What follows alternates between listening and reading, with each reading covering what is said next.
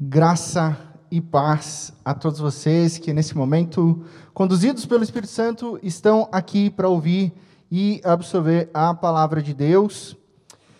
De licença, eu vou tirar essa máscara aqui, respeitando as normas de vigilância sanitária. A equipe de transmissão está distante de mim a mais de 3 metros, seguramente.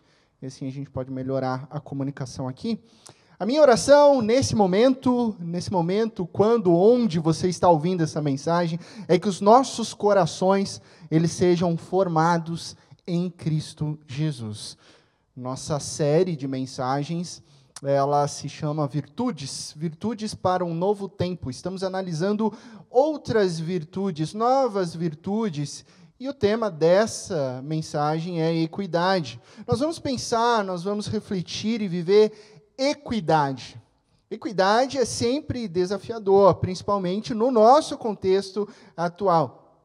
Deixe-me começar dizendo que a palavra equidade, ela vem do latim equitas, que pode ser traduzido para igualdade, conformidade, simetria, e quando me deparei, então, com essa palavra, ao estudar essa virtude, lembrei-me da nossa Constituição Federal, que possui um princípio muito importante, né, um princípio basilar do nosso Estado Democrático de Direito, o princípio da igualdade, que se encontra lá no artigo 5 que diz: todos, todos são iguais perante a lei, sem distinção de qualquer natureza, garantindo-se aos brasileiros e aos estrangeiros residentes no país a inviolabilidade do direito à vida, à liberdade, à igualdade, à segurança e à propriedade nos termos seguintes.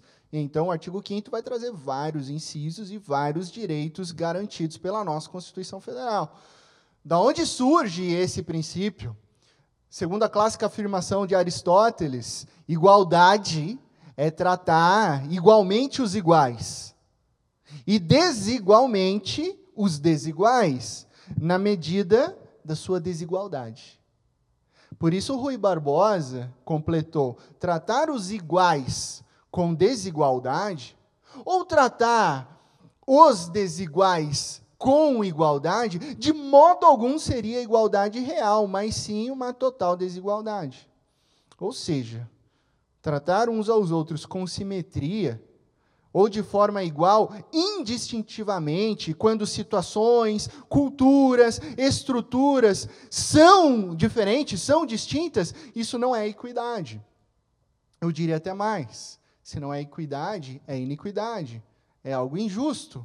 Similaridade por similaridade não vai trazer justiça.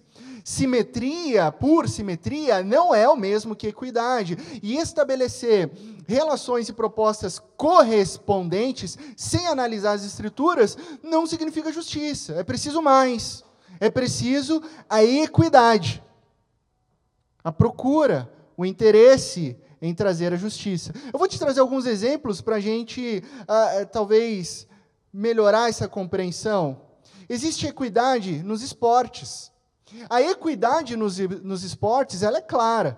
Precisa haver um tratamento desigual para com os desiguais. Existem é, futebol masculino e futebol feminino por causa da, dos aspectos biológicos e anatômicos de força, explosão, resistência e por aí vai. Existem rankings, né? existem qualificações de peso nos esportes individuais relacionados à luta. Um peso leve não pode competir com um peso pesado. Isso é óbvio.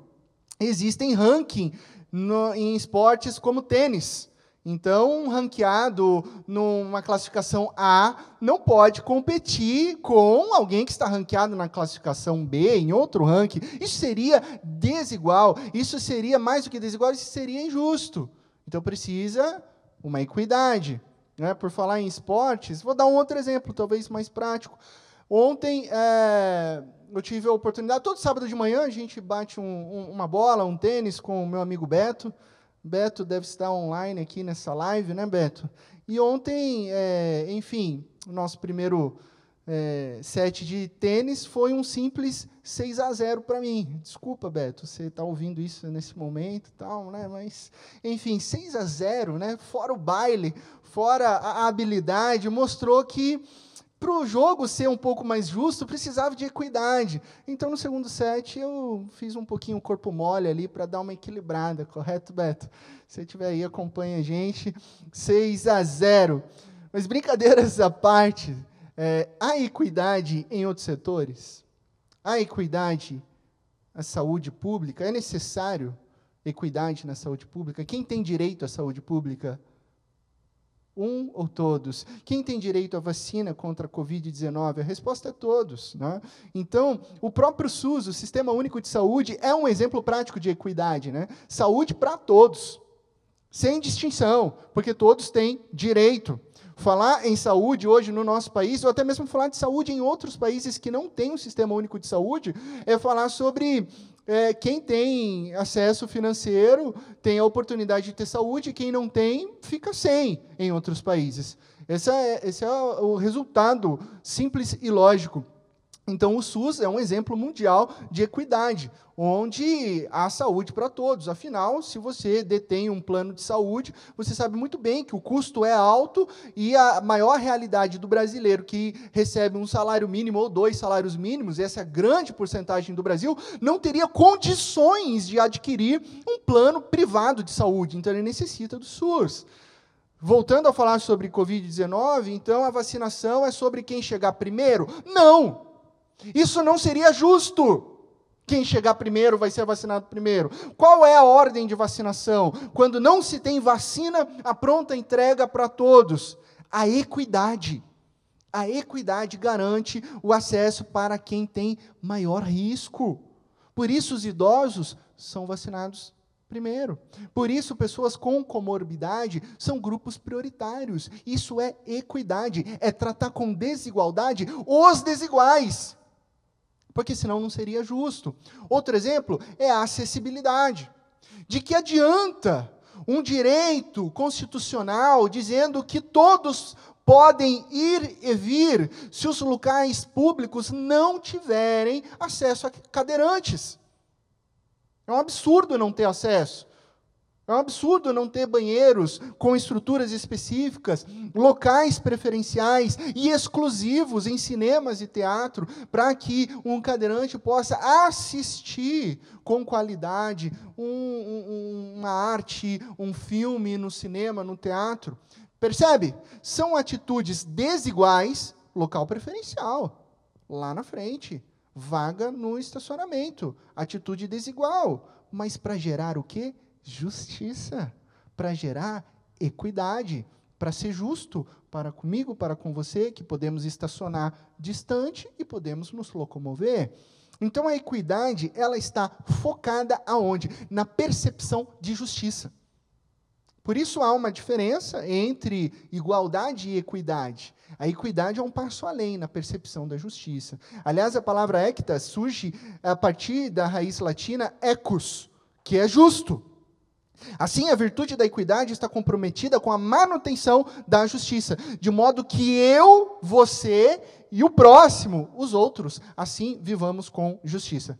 Só para encerrar essa introdução, eu quero citar a jurista Maria Helena Diniz, e ela diz uma frase, é uma civilista, professora, ela diz que equidade é a disposição do órgão judicante para reconhecer com imparcialidade o direito de cada um, de cada pessoa sentimento seguro e espontâneo do justo e do injusto na apreciação de um caso concreto. Dito isso, vamos ao nosso texto bíblico, que se encontra lá em Gênesis capítulo 1, verso 26 e 27. Gênesis capítulo 1, verso 26 e 27 é um texto de fundamento para toda a nossa reflexão. Nós vamos citar vários outros textos bíblicos, mas esse texto de Gênesis 1 traz o fundamento para a equidade. Assim diz a palavra de Deus, Gênesis capítulo 1, verso 26 e 27. Então disse Deus: Façamos o homem à nossa imagem, conforme a nossa semelhança Domine ele sobre os peixes do mar, sobre as aves do céu, sobre os animais grandes de toda a terra e sobre todos os pequenos animais que se movem rente ao chão. Criou Deus o homem, a sua imagem, a imagem de Deus o criou, homem e mulher os criou. façamos o homem, palavra hebraica aqui, Adam, que significa o ser humano, tá? Não é homem é, Ishi, nem mulher Isha. Nesse sentido aqui, é todo ser humano. Homem e mulher foram criados, ambos à imagem e semelhança de Deus. Então Deus criou a humanidade à sua imagem. Homem e mulher, à imagem de Deus. Vamos orar? Pai de amor, nós te louvamos e te agradecemos, Pai, pela tua palavra, pela oportunidade de estarmos aqui diante da tua das tuas escrituras e assim refletirmos, Pai.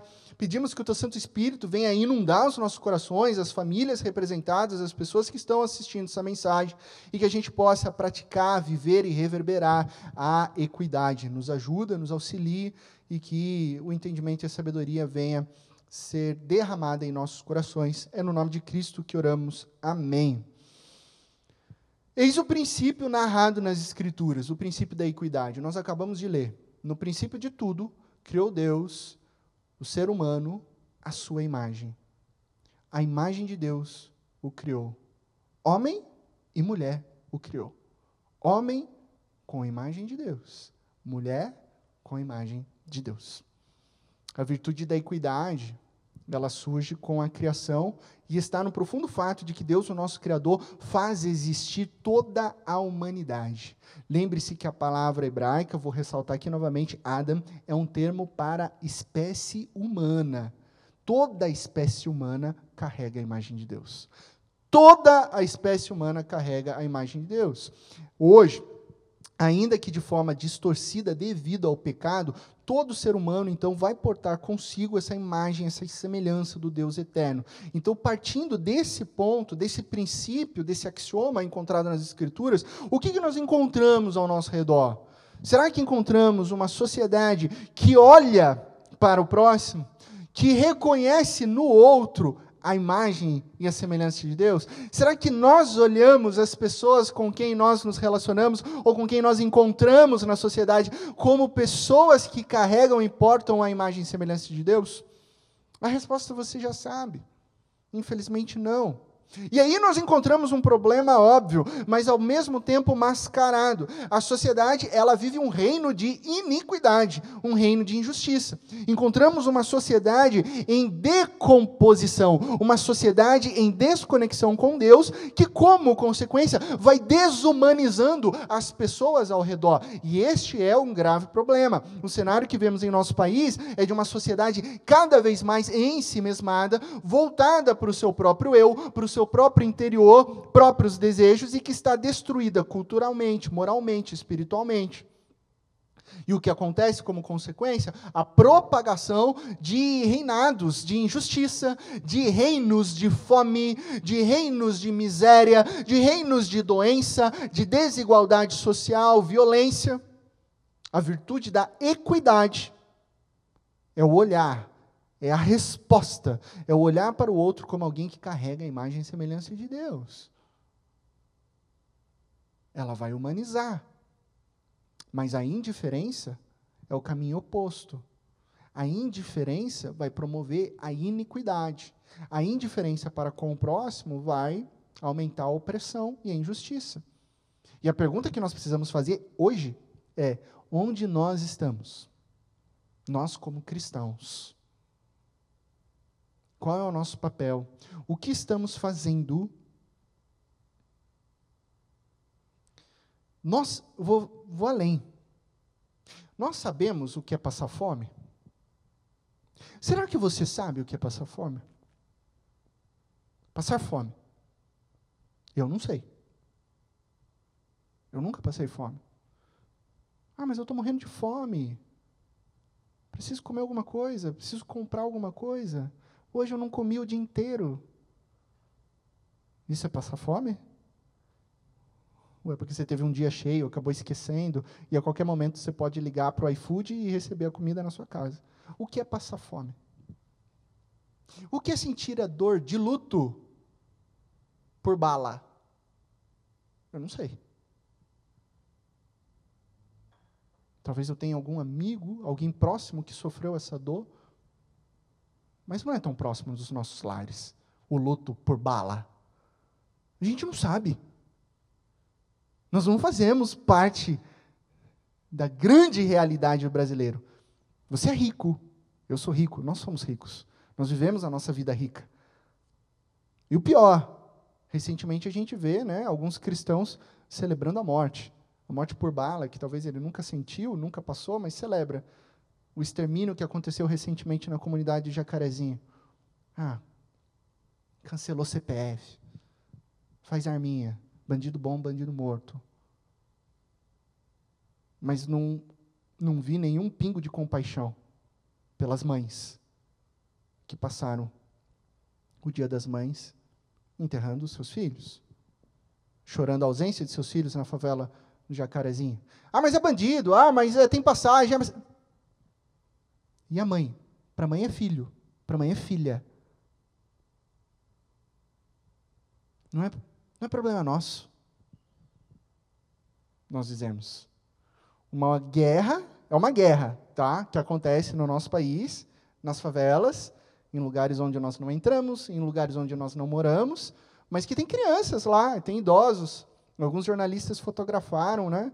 É, pessoas, bandidos correndo, policiais subindo, e as pessoas trabalhando, idosos passando, crianças com uma bola brincando. Só que a gente não mora lá, né? Então, como a gente não mora lá, isso não é problema nosso. 27 milhões de brasileiros que vivem abaixo da linha da, da pobreza, mas a gente não está nem aí, porque não é problema nosso.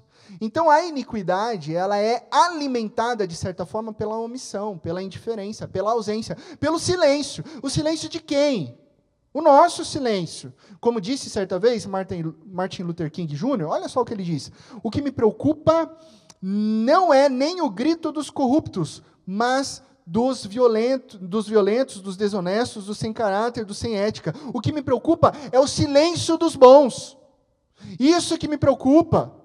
Não é o grito da corrupção, de mais violência, da desonestidade, mas o silêncio daqueles que são bons. Então, quando que nós vamos assumir que estamos colaborando para um reino do mal, quando sustentamos, sustentamos com o nosso silêncio sistemas que excluem pessoas?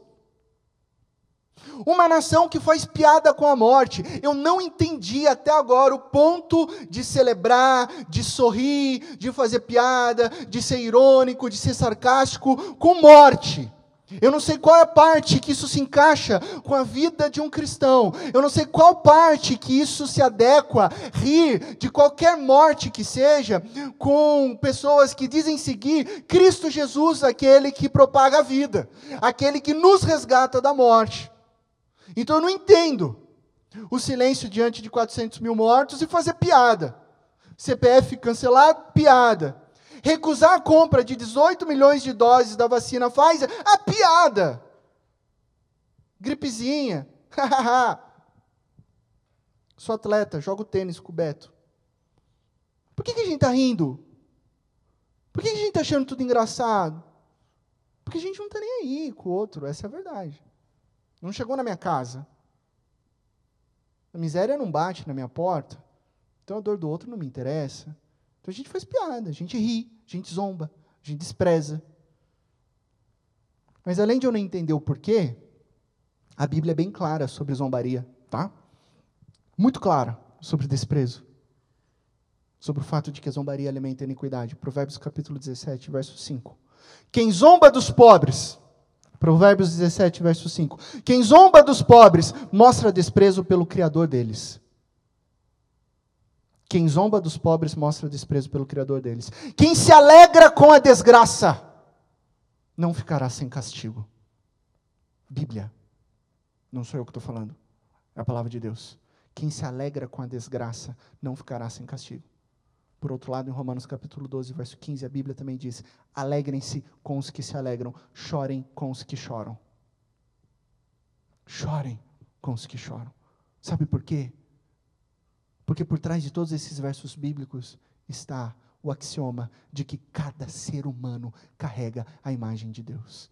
Cada pessoa é uma pessoa em potencial ser alcançada pelo Espírito Santo de Deus e ter uma vida transformada e não ser aniquilada.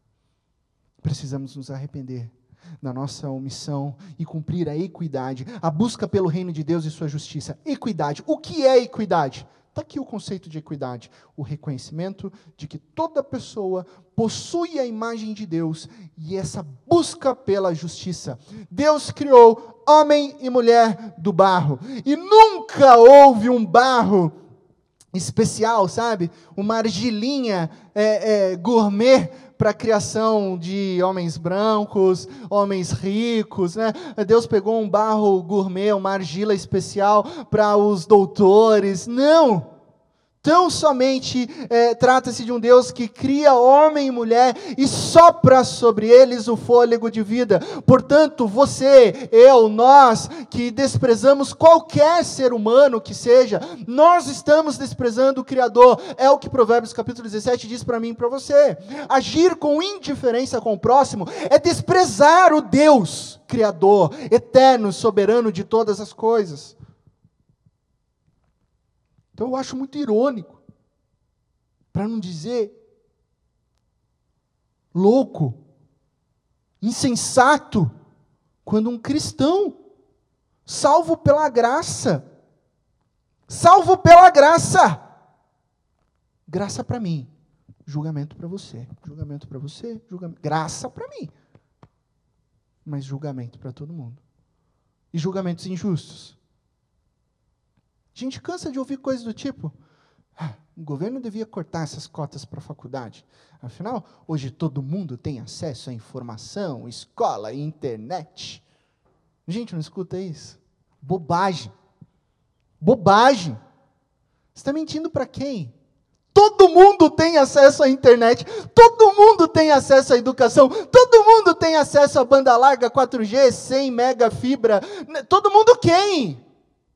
Quem tem acesso a isso? Internet, informação e educação? Porque na verdade não tem. Isso é fácil falar para nós, né, que temos nossos filhos matriculados em escolas particulares, tá? Isso é fácil. A minha filha estuda em escola particular, então é fácil falar. Ah, ela tem acesso à informação e educação, claro. Escola é cara, eu pago, tenho condições, pago e ela tem acesso mesmo.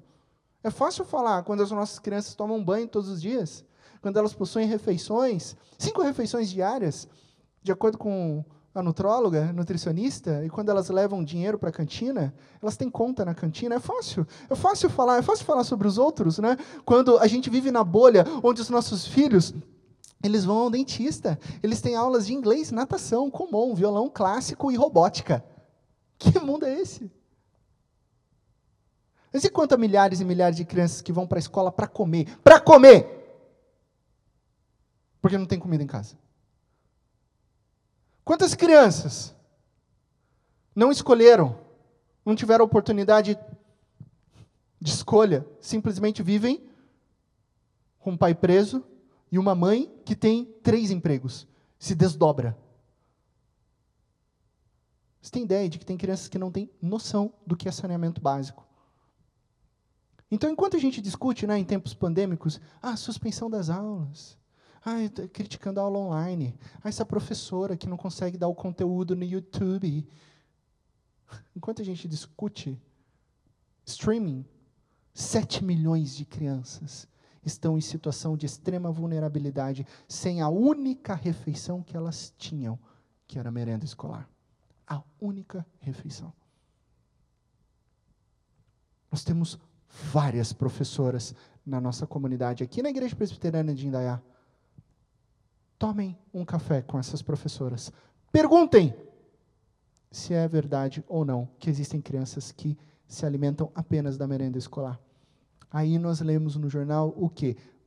Matéria, manchete. Jovem se torna médico lendo livros encontrados no lixo. Sério mesmo que a gente vai pegar esse exemplo milagroso, porque é milagroso, e defender que esse jovem teve as mesmas chances que os nossos filhos bem alimentados, com experiências intercambiais nos Estados Unidos, na Austrália, Nova Zelândia, e que fizeram três anos de cursinho, tiveram? É sério que a gente vai fazer esse tipo de comparação? Quem quer correr atrás? Gente, eu estou fazendo perguntas sinceras. Eu estou te provocando, assim como eu fui provocado ao, ao, ao desenvolver essa mensagem. A gente crê realmente que o nosso país é justo? São perguntas sinceras. Você realmente acha que Bolsa Família é sinônimo de vida boa? É vida boa, aí, também sustentando. R$ reais.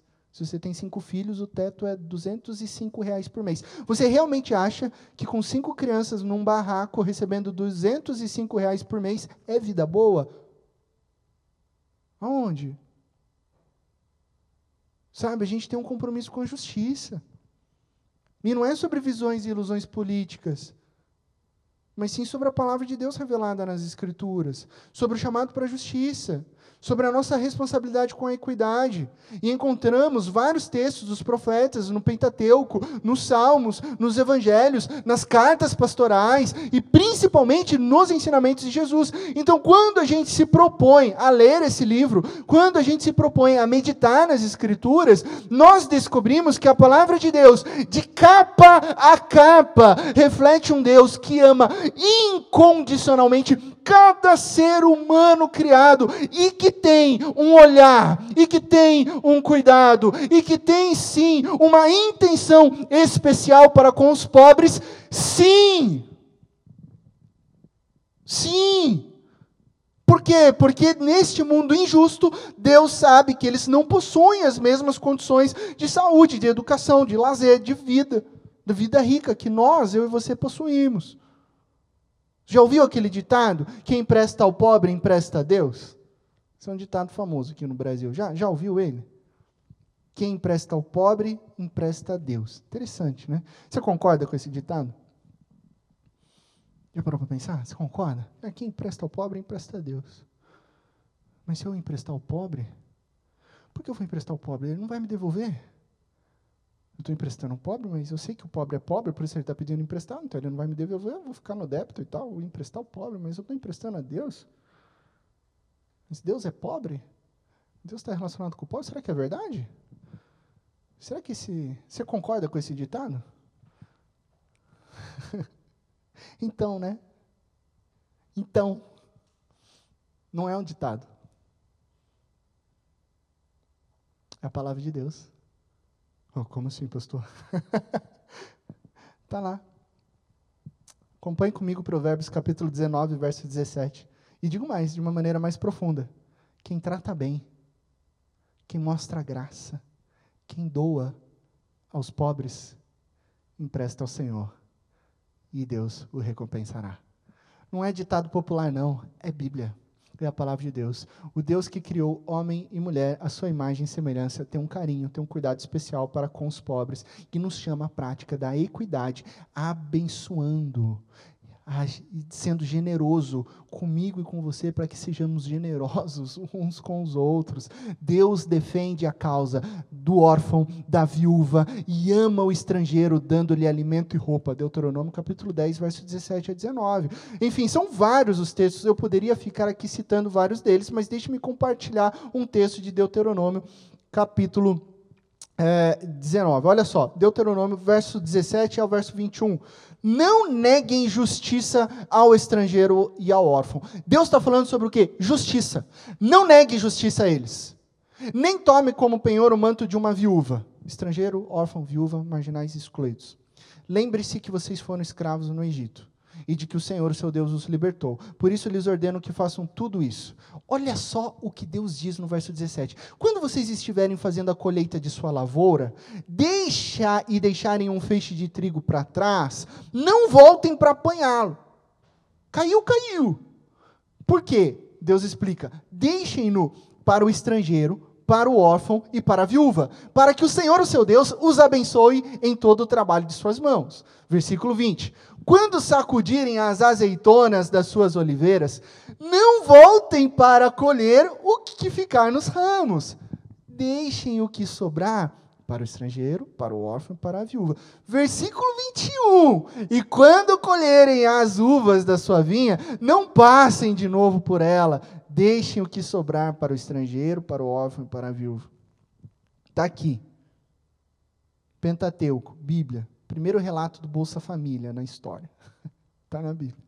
Uma ordem expressa por Deus para que o seu povo buscasse equidade. Deus está literalmente dizendo: deixe para quem precisa. Deixe para quem precisa. Ah, mas que isso? A gente vai sustentar vagabundo. A gente precisa, a gente precisa ensinar a pescar e não dar peixes. Deus diz: deem. Deixem. E perceba a progressão do texto. Né? Se, se algum espertinho pensasse assim, bom, vou deixar só trigo, trigo é mais barato. Deus diz, azeitona também. Opa, aí já, mas azeitona vale um, um dinheiro aí, Senhor. E mais, as uvas também. Oh, Deus, que isso? Percebe a progressão? Trigo, azeitona, uva. Deus sabe que o pobre não tem voz, o necessitado não tem condições, sabe? O excluído não tem vez. Por isso ele nos chama a garantir a equidade. Perceba, ao invés do julgamento, nosso chamado é garantia de justiça para os pobres, necessitados e excluídos. É o que lemos no Salmo 82, versos 3 e 4. Garantam justiça para os fracos e para os órfãos.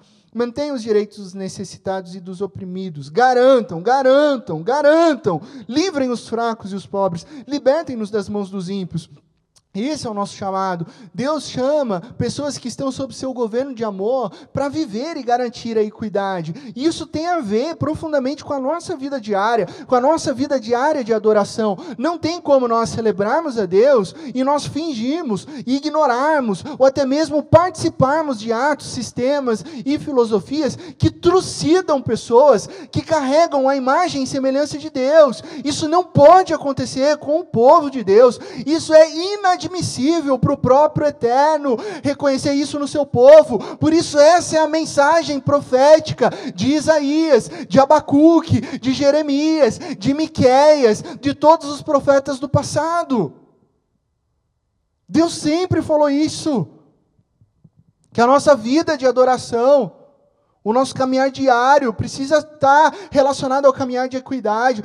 Vou compartilhar o que o profeta Amós diz no verso 5, verso 21, 24, Amós capítulo 5, 21, 24, o Senhor, o Eterno, diz: Olha o que Deus diz, eu odeio e desprezo as suas festas religiosas.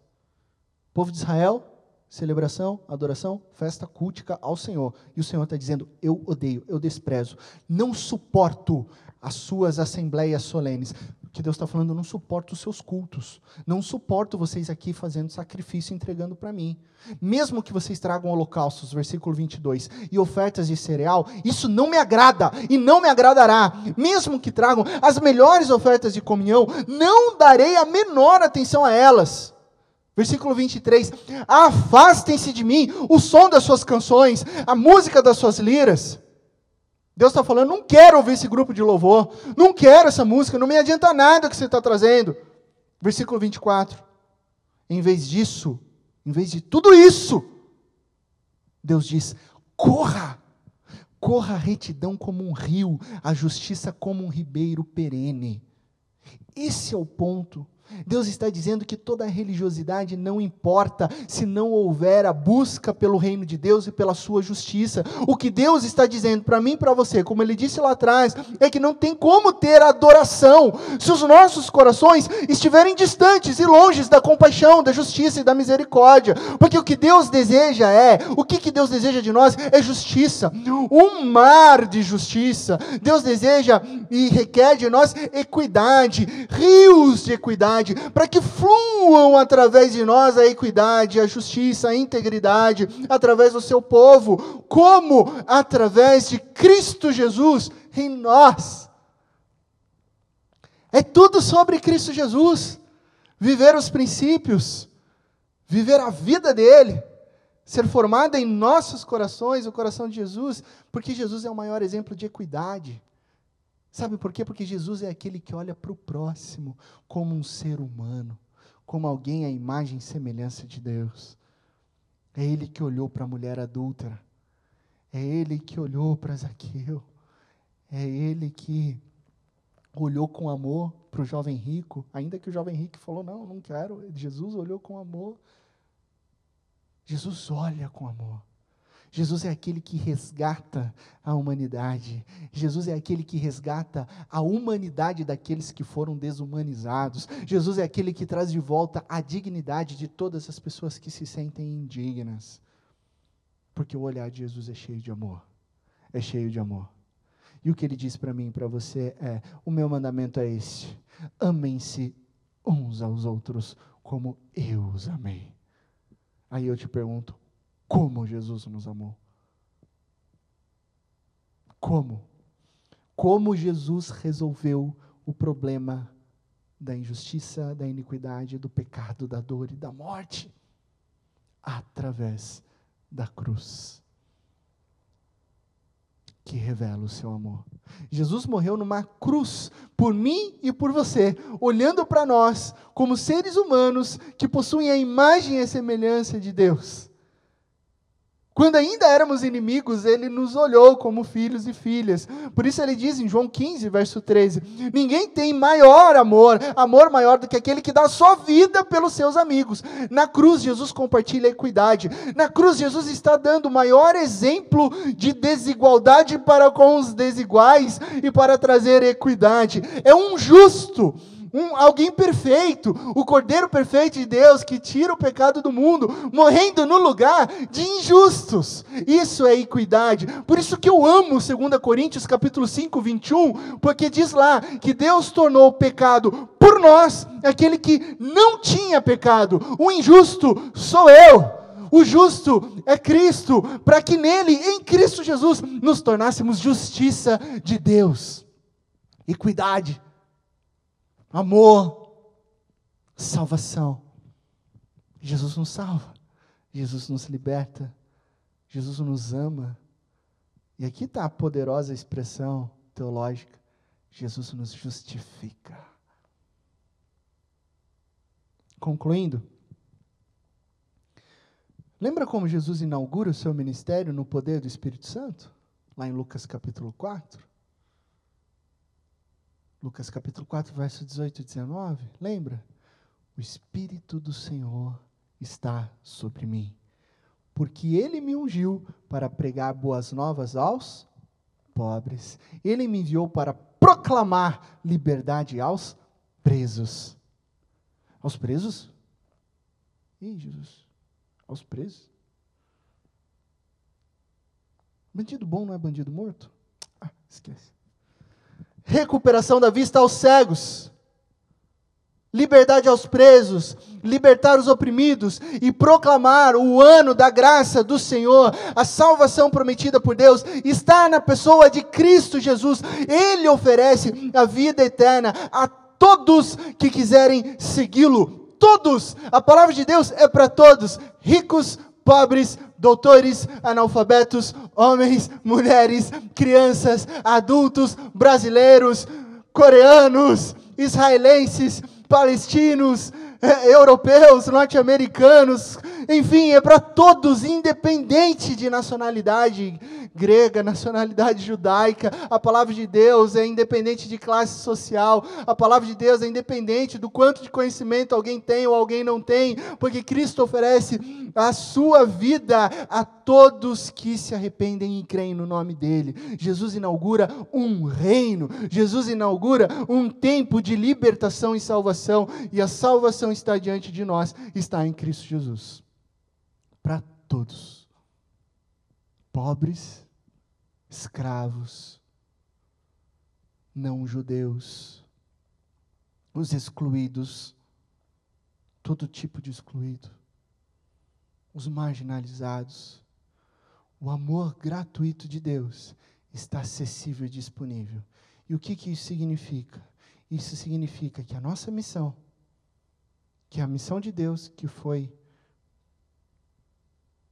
colocada sobre nós, é proclamar a todos com amor e equidade.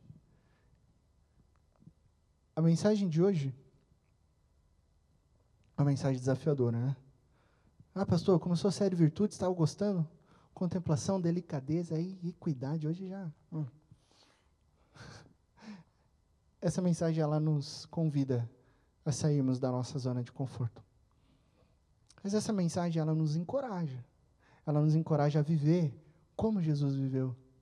Ela nos encoraja a proclamarmos as boas novas de salvação aos pobres. Essa mensagem ela nos encoraja a proclamarmos a equidade, para que a salvação alcance o perdido, nós precisamos fazer o que Jesus nos ensinou a fazer e o que ele fez: proclamar o Evangelho, lutar pela justiça nesse mundo injusto, defender com todas as forças as causas daqueles que necessitam e viver o amor, ainda que tenhamos que morrer pelo reino.